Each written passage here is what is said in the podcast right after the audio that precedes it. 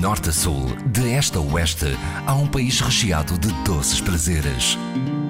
São Tentações de Portugal, com histórias para saborear na IRDP Internacional, com Adília Silva. Há muito que a festa de São João no Porto tinha perdido o seu doce mais emblemático, mas um feliz acaso permitiu que a tradição voltasse a ser o que era. Professor Helder Pacheco, especialista na cidade do Porto, como é que o bolo de São João renasce? Eu, em 2003, 2004, andava a fazer investigação pelos arquivos uh, para elaborar uh, um livro com a história do São João do Porto. O que acontece é que, ao ler os jornais, descobri uma notícia de 1910 em que uma confeitaria famosa do Porto, que era a Costa Moreira, anunciava, isto em vésperas de São João, uh, fornadas de bolo de São João. Ora, eu nasci no Porto, nunca em minha casa ninguém tinha falado do bolo de São João. Pronto. Comecei a andar para trás, a ler os jornais, em 1901, já aparecia um anúncio do bolo de São João. Se de facto era um bocado estranho como é que os portugueses faziam a sua maior festa e não havia um doce. Eh, quando publiquei o livro, eu fazia um desafio nele. Eu pensei, se havia um bolo de São João, por que motivo é que o bolo de São João não há de renascer e vende-se? Pode ser um sucesso. Falei a um amigo meu, que na altura estava ligado à Unisnor, que é a União das Associações de Hotelaria e Restauração do Norte. E a APOR também, que é a Associação Portuguesa de Hotelaria, Restauração e Turismo. Fez-se uma reunião, conseguiu reunir 27 confeiteiros do Porto e apresentou-se uh, o projeto. O grande problema era descobrir como era o bolo de São João. Acontece um milagre. Isto foi, isto foi tudo uma casualidade espantosa. Um grande amigo meu descobre um senhor que tinha 86 ou 87 anos, que era o senhor João Ferreira de Oliveira, que tinha sido 60 anos confeiteiro da confeitaria que tinha lançado o bolo São João, que era a Costa Moreira. E o homem foi fantástico. Ele disse: Eu não me importo de dar a receita e até faço um para os senhores verem. E fez. Acontece que houve um grande entusiasmo por parte das melhores confeitarias.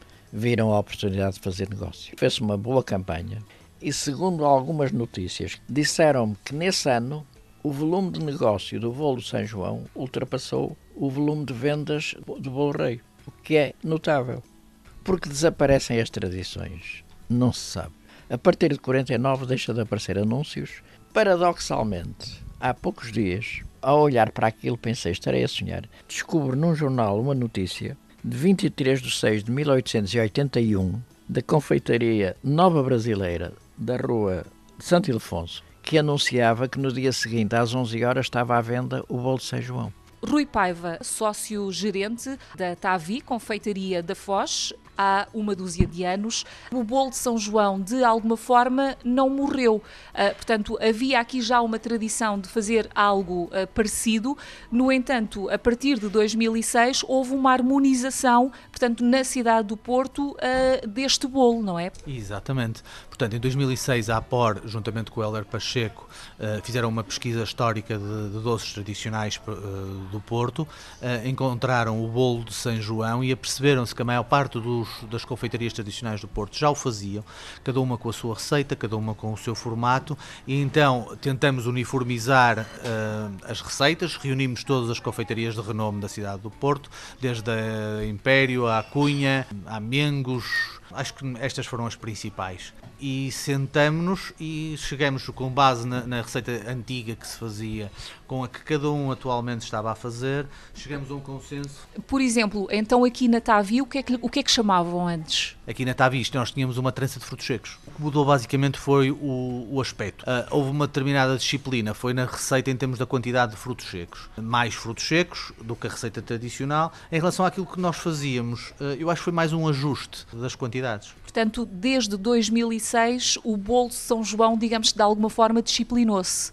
Exatamente, nós pelo menos mantemos fiéis a essa receita que foi estipulada entre as confeitarias todas. Joana Macedo, há cerca de dois anos que é, portanto, o responsável por estas coisas da comunicação aqui da confeitaria uh, da Foz, portanto, a Tavi, aqui na Cidade Invicta. Para quem ainda não conhece o bolo de São João, recentemente recuperado, como é que nós o podemos descrever visualmente? Para as pessoas que nos estão a ouvir, vamos imaginar um bolo arredondado, cor dourada, é um bolo adocicado, digamos que muito parecido até ao bolo rei. Um, e pronto, aberto terá os seus frutos secos.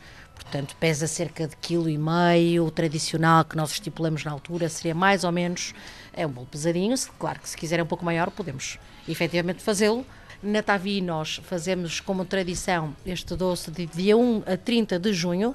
Podemos inclusive enviá-lo para fora, também para as nossas comunidades. Levamos Portugal um bocadinho além fronteiras, não é? Que é o que nos une. Rui Paiva é um faz-tudo aqui na Tavi? Sim, faço tudo aqui dentro. Então diga-me, qual é o principal ingrediente utilizado no bolo de São João? Frutos secos, desde as eh, nozes, pinhões, passas, sultanas e avelãs. Queremos fazer então aqui um raio-x. Uh... Esqueci-me das amêndoas. Quais são os outros ingredientes? É o açúcar, a farinha e os ovos. Rui Paiva, no que diz respeito à origem dos ingredientes, uh, eles vêm de onde? Há um ingrediente em específico que nós não prescindimos que seja de, de trás dos montes, que é o, o bagaço caseiro que nós utilizamos para, para, para o fabrico. Há algum conselho em concreto? Vimioso. Este tipo de doce tem alguma particularidade, algum preceito, algum cuidado? Os frutos secos ficam a, a marinar de um dia para o outro no, no, próprio bagaço, para poder absorver mais aquele, aquele sabor.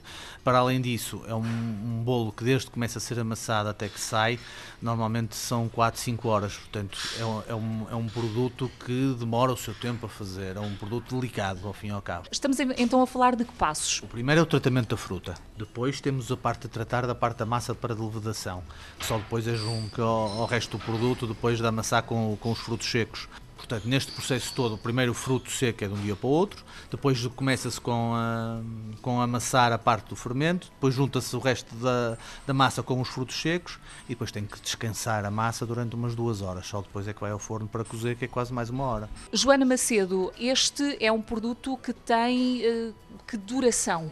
Portanto, à semelhança do, do bolo rei, são bolos secos uh, e, portanto, não tem, não tem, tem alguns, alguns uh, portanto, condimentos que asseguram que o bolo uh, manter-se-á bem durante 4, 5 dias, digamos assim. Também é uma tradição até torrá-lo. Eu própria torro o meu na manhã de Natal. portanto, à semelhança do bolo rei, o bolo de São João, conseguimos fazê-lo também com uma bola de gelado, por exemplo, com chocolate quente por cima ou com doce de ovos. Fica divinal um vinho do Porto, já sabe, pode acompanhar com moscatel, mas a tradição diz que também deverá ser servido até com o próprio chocolate quente, também fica bom, com cappuccino. Portanto, o bolo São João, eh, aqui pelo menos na Tavi, eh, vai até onde? A grande parte da nossa clientela são pessoas estrangeiras, portanto temos uma dimensão fora de portas muito grande. A Confeitaria Tavi é uma instituição eh, da cidade do Porto, portanto, nasceu em 1935. Sim, é original, é original uma família muito conhecida aqui da Foz e há cerca de 12 anos que está na família Paiva. Estamos mesmo em frente ao mar. Temos aqui um farol uh, giríssimo entre o Castelo do Queijo, estamos na Foz Velha, na Rua Senhora da Luz. Portanto, convido toda a gente a vir cá. Joana Macedo, responsável de comunicação e marketing da Tavi, Confeitaria da Foz, e Rui Paiva, sócio-gerente há uma dúzia de anos. Quem vier aqui degustar este ícone recuperado da cidade invicta, o que é que também não deve perder? O Porto realmente está reabilitado. As caves do vinho do Porto, talvez, para acompanhar este doce maravilhoso. Eh, monumentos imensos têm sido reabilitados e também sugeria, se calhar, o teleférico. Acho uma coisa interessante para ver. Eh, eu acho que um dos encantos que tem do Porto é o Rio Douro, todos os passeios junto ao Rio Douro até ao mar e nesses passeios vão encontrar imensas coisas para visitar, desde o Museu do Carro Elétrico, restauração onde podem degustar todas as coisas boas que se fazem no Porto e típicas, desde as tripas, bolinhos de bacalhau.